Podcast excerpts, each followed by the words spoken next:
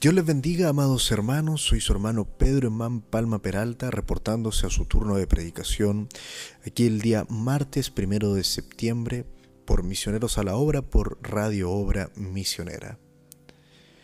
El día de hoy me gustaría compartir con ustedes un pequeño pensamiento y que me acompañen. Esa es una invitación que me gustaría extenderle, que me gusta extenderle cada vez que me toca a mí el turno de predicación que se tomen un pequeño tiempo y que me acompañen en estos cortos minutos para hablar sobre un maravilloso tema que tiene que ver directamente con el amor de Dios. Le he puesto como título, De tal manera amó Dios al mundo y pregunta, el mundo pregunta, ¿cómo nos amó? Bien, este es un pensamiento de, de alguna manera tomado de, de las predicaciones de nuestro pastor Pedro Peralta Duarte en Tabernáculo de Oración y del libro de Malaquías, capítulo 1, versículo 2, donde dice, Yo os he amado, dice Jehová, y dijisteis, ¿en qué nos amaste? ¿No era Esaú hermano de Jacob? Y dice Jehová, y amé a Jacob y a Esaú aborrecí. Bueno, ese, ese pensamiento, ese pensamiento es extraordinario y da para, da para da para un sinfín, digamos, de, tiempo, quizá una eternidad misma para hablar sobre, porque envuelve todo lo que hay en las escrituras. Pero me gustaría a mí eh, que nos dirigiéramos a Juan 3:16 para mostrarles dónde es que quiero asentar, digamos, parte de esta pequeña conversación.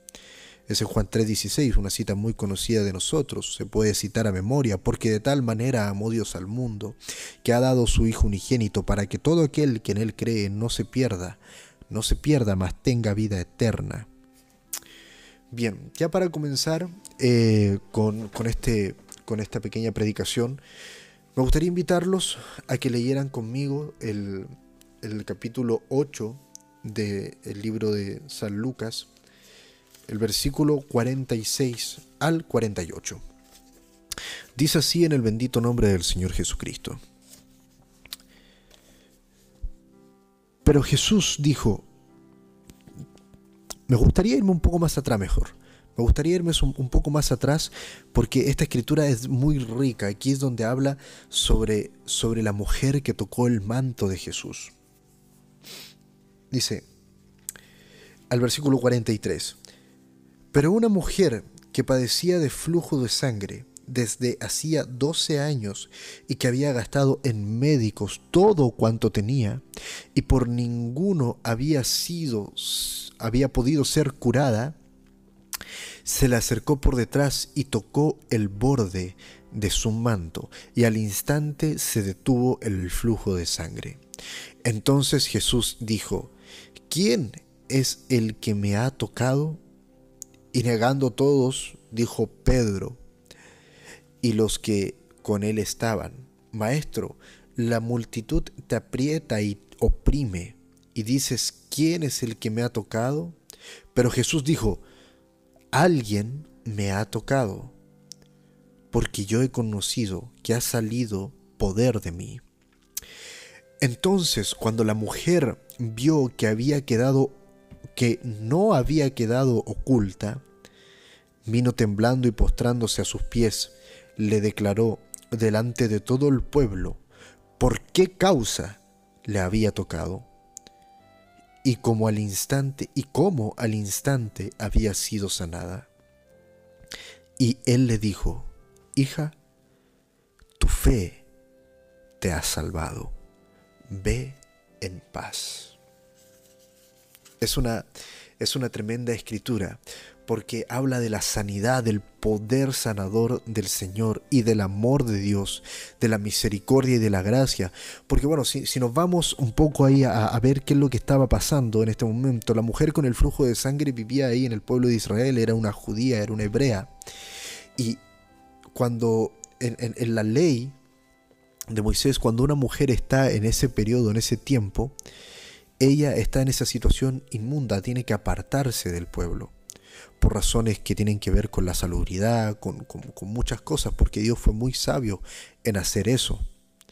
Pero resulta que esta mujer, aún estando en ese estado en el cual no se podía acercar a nadie, se acercó a Jesús y tocó su manto. Imagínense, dice, entonces cuando la mujer vio que había quedado que no había quedado oculta, porque ella fue y lo hizo ocultamente, vino temblando con miedo, pues sabía que lo que había hecho no se debía hacer. Pero Jesucristo le dice, hija, hija, hija, tu fe te ha salvado. Salvado, ve en paz. Me gustaría que nos fuéramos ahora rápidamente acá al libro de Juan 11, donde Jesús dice que Él es la resurrección y la vida. Pues Él va ahí al, a lo que es el, el, funeral, bueno, no el funeral, ya estaba, ya estaba enterrado. Llevaba cuatro días, cuatro días en el sepulcro, su amigo Lázaro. Y bueno, en esta, en esta conversación, en este diálogo que tiene con, con Marta, Marta le dice, yo sé que resucitará en la resurrección, en el día postrero, pero Jesús le dice, yo soy la resurrección y la vida, el que en mí cree, aunque esté muerto, vivirá, aunque esté muerto, vivirá. Me gusta porque cuando nosotros empezamos a hablar del amor de Dios, siempre atribuimos a Él el, solo su aspecto sanador. De hecho, muchas veces cuando vamos a Dios es por sanidad, es porque sabemos que Él es sanador, Él es Dios fuerte y Él es Dios sanador. Jesucristo es el camino que tenemos hacia una sanidad cuando empezamos a padecer por estos, eh, digamos, estas cosas naturales de la vida misma, achaques, dolores, quebrantos, enfermedades. Cuando empezamos por ese, por ese padecimiento, vamos a Jesucristo en busca de qué? De sanidad, pues Él es nuestro sanador.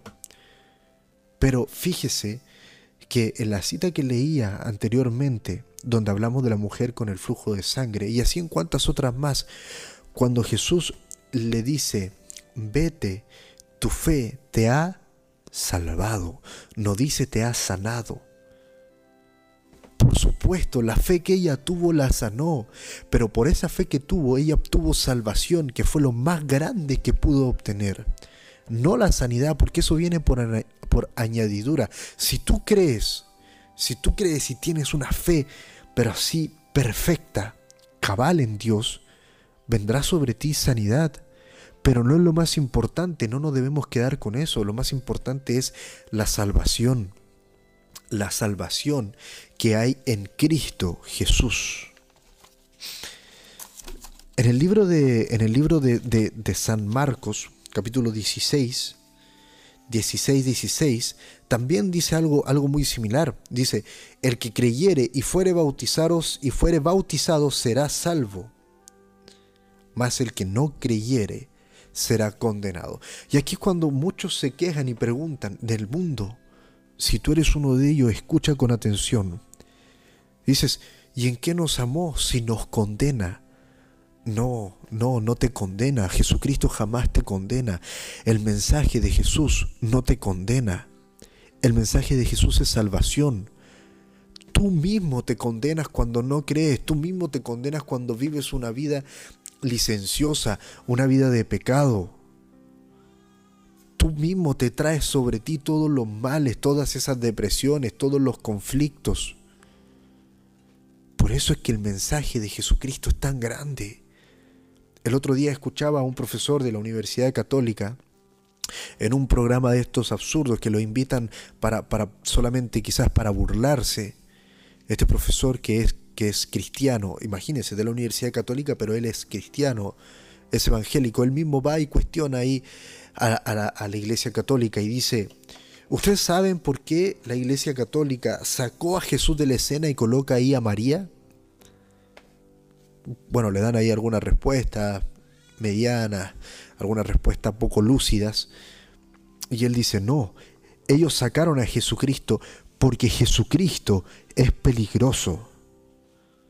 Le dice así, y por supuesto no es peligroso para nosotros, Él no estaba hablando de eso. Jesucristo es peligroso para el diablo, es peligroso para el mundo, porque trae un mensaje de salvación, un mensaje que te obliga a ti, porque es un proceso, existe la justificación y después viene la santificación. Tú recibes Recibe la salvación, recibe luego un bautismo del Espíritu Santo. Y tú empiezas con ese proceso. Dios te justifica en tu males, Dios te justifica. Porque va a venir el diablo y te va a acusar. El diablo va a venir y primero te querrá decir que tú no eres digno de ser cristiano. Por tu vida te la va a mostrar. Pero cuando tú ya decides, logras pasar por eso, tomas esa decisión y te conviertes en un cristiano, en un creyente, porque descubres que en Jesucristo hay salvación para tu alma, luego viene Satanás y ahora te va a acusar y te va a enrostrar esos pecados que habías cometido, se los va a mostrar a Dios. Ahora él, que no era digno de ser cristiano, no, no, no, no, él no debía ser cristiano, ahora mira, él no es digno de recibir tu salvación por esto que has hecho. Y tú no te debes quedar ahí, porque Jesucristo te dio ese perdón. Él no mira tus pecados, Él mira sobre la sangre que fue derramada ahí en la cruz por su Hijo. Pero no, son tres personas diferentes, no es el Espíritu Santo, Jesucristo y Dios, no, es la misma persona, es su propia sangre la que está ahí. Y ahí hay, hay, algunas escrituras que, que, me fascinan, de las cuales me encanta predicar. De hecho, una vez mi esposa me, me, me decía que, que, yo siempre ocupaba lo mismo para predicar, siempre hablaba de lo mismo, pero es que es tan rico cuando hablamos de Pedro. Y yo me llamo Pedro. Yo me siento tan identificado ahí, porque es el amor de Dios. Es el amor de Dios si nos vamos... Eh, si nos vamos a, Lucas, capítulo 22, versículo 31, el Señor le dice a, Simón,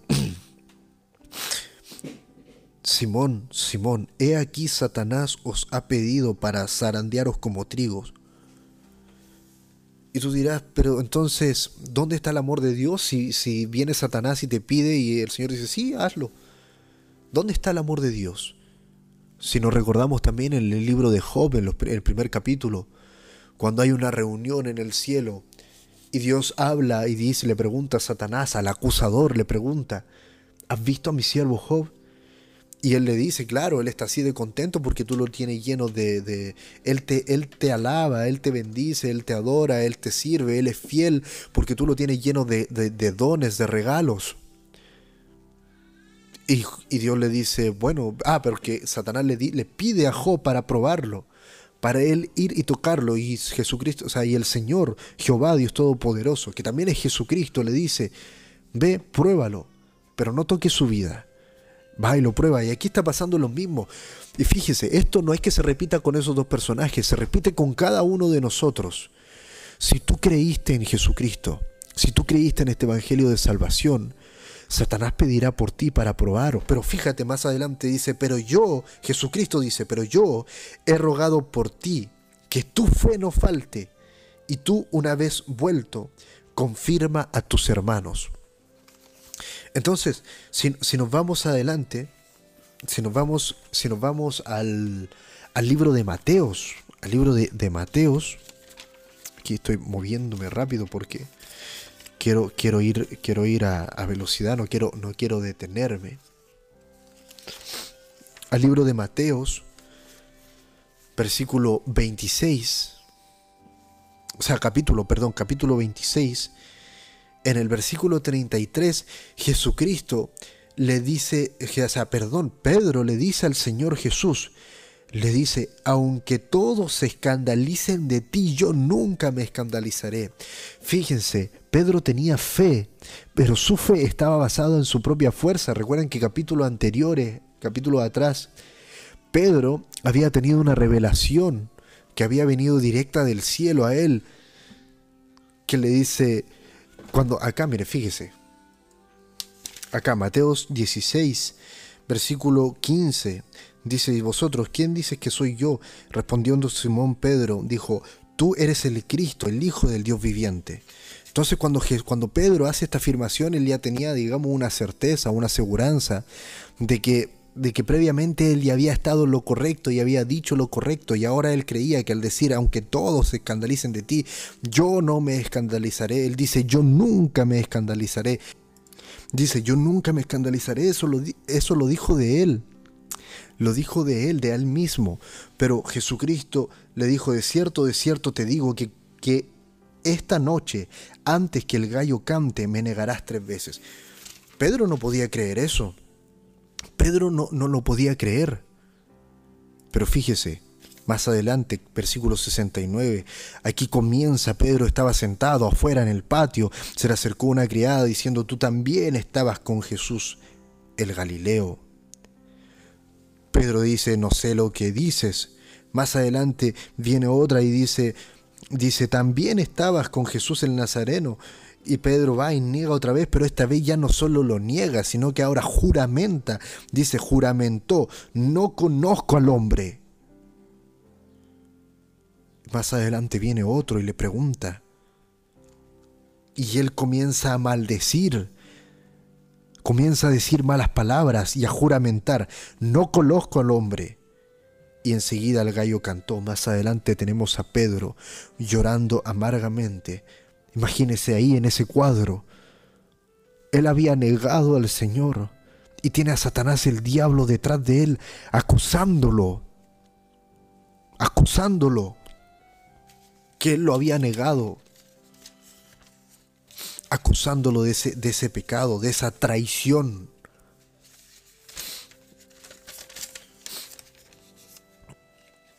Pero fíjese si nos vamos al libro de Juan, capítulo 21, versículo 15. Jesucristo le pregunta, ¿me amas más que esto? Pedro le responda, tú sabes que te amo. De nuevo le pregunta, ¿me amas? Pedro le respondió, sí, Señor, tú sabes que te amo. Y le pregunta una tercera vez, ¿me amas? Señor, tú sabes todo, le dice. Tú sabes que te amo. El Señor Jesucristo no se acercó para condenar a Pedro. No se acercó para condenarlo. Se acercó para preguntarle, si lo amaba, para que él recordara por qué hizo eso el Señor, para que no haya en él una acusación de Satanás el diablo. Satanás te va a acusar. Y ya para terminar, acompáñame a leer esta escritura en Isaías 53. Porque si tú te preguntas cómo nos amó Dios, cuando dice de tal manera amó Dios al mundo. Eso estaba escrito dos mil años antes. Vámonos a Isaías 53. Dice, ¿quién ha creído nuestro anuncio y sobre quién se ha manifestado el brazo fuerte de Jehová? ¿No te gustaría levantar la mano ahí? Ser uno de ellos, yo Señor. Yo he creído en tu anuncio sobre mí se ha manifestado tu brazo fuerte. Fíjate lo que comienza diciendo en el versículo 2, dice, subirá cual renuevo delante de él, como raíz de tierra seca, no hay parecer en él ni hermosura. Le veremos, más sin atractivo para que le deseemos. Este es Jesús, despreciado y desechado entre los hombres, varón de dolores, experimentado en quebrantos y esto no es Pedro, miren. Es como que escondimos de él el rostro. Fue menospreciado y no lo estimamos. Dios sabe que nosotros lo menospreciamos. Dios sabe que no lo estimamos. Que día a día caminamos por este mundo y no nos recordamos de esto. No nos importa quizás. Y Él con esta escritura, con tantas otras, te pregunta, ¿me amas? porque Él te ama. Aquí está el amor de Dios, mira, fue menospreciado y no lo estimamos, pero dice, ciertamente llevó Él nuestras enfermedades y sufrió nuestros dolores, pero nosotros le tuvimos por azotado, por herido de Dios y abatido. Mas Él herido fue por nuestras rebeliones. En el libro de Josué dice, que mi ángel irá delante de ti, tú no le seas rebelde, porque él no perdonará tu rebelión. Pero mira la gracia del Señor. Mira la gracia del Señor. El herido fue por nuestras rebeliones. Aquí está todo escrito. Toda nuestra vida está escrita aquí. Nuestras rebeliones, mira más adelante. Molido por nuestros pecados. No tenemos la menor idea de cómo fue.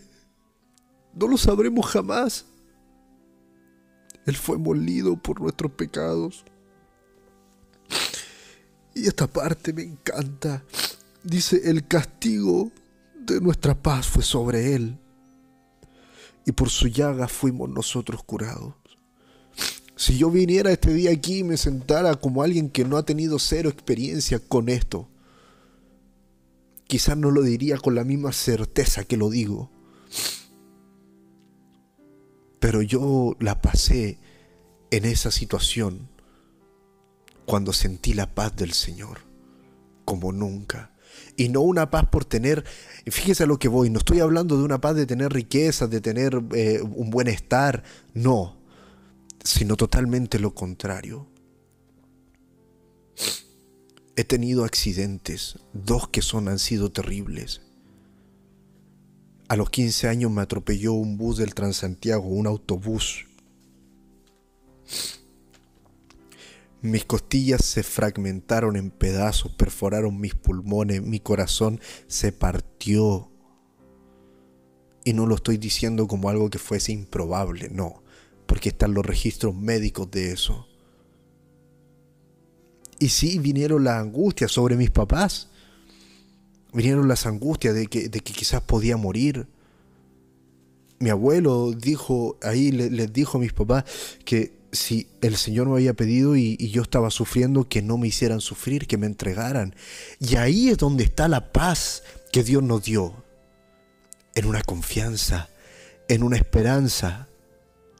Puesto que iba a ser triste quizás ya dejarme ir, morirme. Pero iba a morir solo en este mundo porque había vida eterna para mí había una esperanza. Y en mi persona, en mi carne, yo tenía una confianza. El diablo me había tocado. Yo era un adolescente. Quizás no me estaba portando de lo mejor. Y esa confianza, un día estando ahí en el hospital, yo ya renuncié a todo eso. No quise escuchar más a los doctores.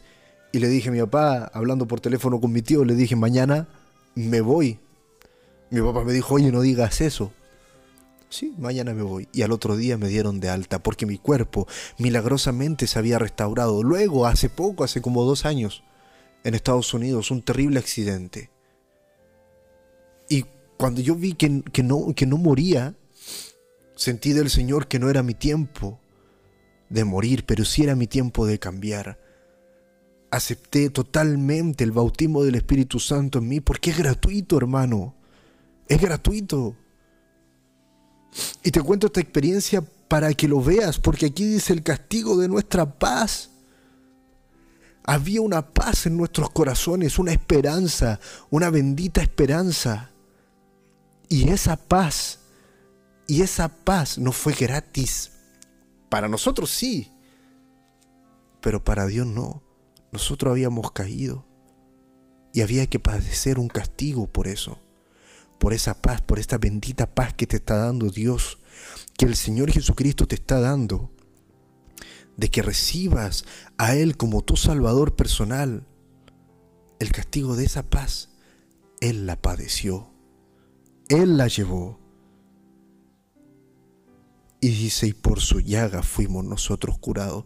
Hermano, si tienes alguna angustia, si tienes algo que te está atormentando y es el diablo, y es el diablo que está ahí detrás, toma esta cita, créela, cree en Dios Todopoderoso, cree en este Jesucristo, recibe tu salvación. Y lo demás vendrá por añadidura, vendrá paz sobre ti. Y seguido de eso, esto, y por su llaga fuimos nosotros curados. Satanás el diablo no te puede tocar más de lo que Jesucristo, de lo que Dios Todopoderoso te permita le permita a Él tocarte. Así que no le creas en lo que él las acusaciones o lo que él venga sobre ti o lo que si tú estás padeciendo algo eso te lo mereces. No, no se lo creas. No creas que tú te mereces ser esclavo, no creas que tú te mereces ser un prisionero, un, un, un herido, un enfermo. No, porque Jesucristo, Él llevó el castigo de tu paz. Versículo 6. Todos nosotros nos descarriamos como ovejas cada cual se apartó por su camino. Mas Jehová cargó en él el pecado de todos nosotros. Todos nos descarriamos como ovejas. Todos nos hemos alejado del camino en algún momento, de alguna manera. Y cuando nos alejamos creemos que está todo perdido y ya rechazamos la salvación. Rechazamos el perdón, ya no queremos, no nos queremos acercar porque pensamos, no, ya estoy demasiado lejos. Pero no. Dice, todos nos descarriamos como ovejas, todos. Cada cual se apartó por su camino pero Jehová Dios, siendo azotado, caminando cuesta arriba con una cruz pesada sobre sus hombros. Ahí él iba cargando el pecado de todos nosotros. Y angustiado y afligido, él no abrió su boca. Fue el Cordero perfecto, llevado al matadero Hermano, de tal manera amo Dios al mundo. Y tú que estás escuchando, te preguntas cómo nos amó. ¿Cómo nos amó? Así nos amó Dios. Dios nos amó de tal manera que Él mismo descendió en la forma del Hijo unigénito de Dios para llevar nuestros pecados, nuestras angustias, nuestros dolores y darnos libertad. Libertad. Y no confunda libertad con libertinaje. Darnos libertad, vida eterna y libertad. Si nosotros nos sentamos cada mañana a pensar esto, solamente a meditarlo, a saborearlo, a sentir ese sabor y ese aroma de la libertad que Dios, que Jesucristo nos dio, viviremos más cerca de Él, al punto que uno de estos días cuando entre el último a ese estado, a vivir cerca de Jesucristo, cerca de Dios, seremos tan atrayentes a Él que seremos llevados y arrebatados en un glorioso rapto. Que Dios te bendiga, mi hermano. Que Dios te bendiga y que estas palabras sean de bendición también para tu vida. Porque para mí lo son yo me siento a leer Isaías 53 y no puedo dejar de llorar. Porque el diablo viene y me acusa. Y me dice, tú caíste, tú pecaste, tú te descarriaste, tú no eres nada. Pero aquí yo escucho la voz de Jesucristo, la voz de Dios diciendo, no, tú eres mi hijo, tú eres mi hijo. Yo pagué el precio de tu salvación. Yo pagué el precio de tu redención. Él pagó el precio de tu redención, hermano.